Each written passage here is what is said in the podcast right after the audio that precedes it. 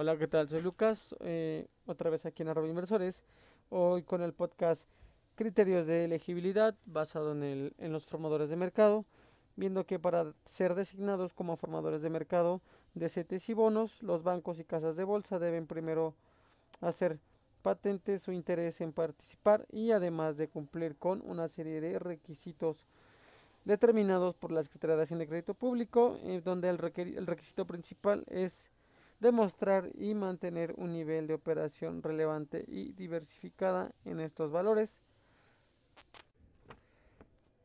Esto es que la designación es objetiva y basada en un índice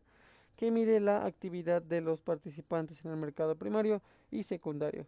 La actividad en el mercado primario es parte de la mediación para incentivar la participación de los formadores y asegurar tasas de financiamiento competitivas. Por su parte, la medición del mercado secundario se divide en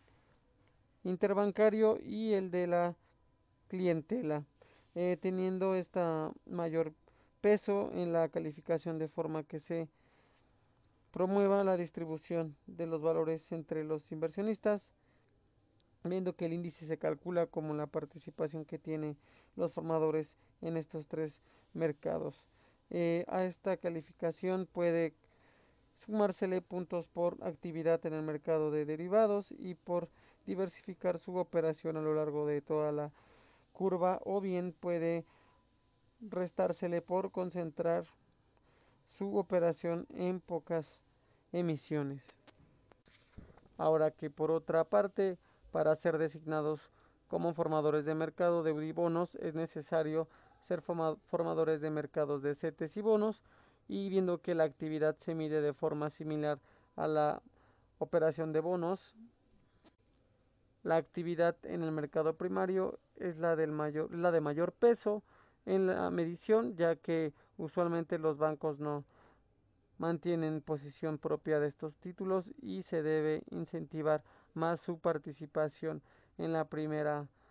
en la primaria, perdón, para asegurar tasas competitivas y reducir los costos de financiamiento del gobierno federal. En el mercado secundario se toman en cuenta las operaciones interbancarias y con mayor peso la de clientes para asegurar que los inversionistas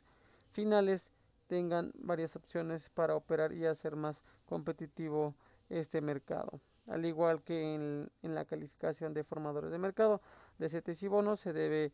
alcanzar y mantener una participación de mercado de al menos un 7%, eh, hablando de UDIBONOS.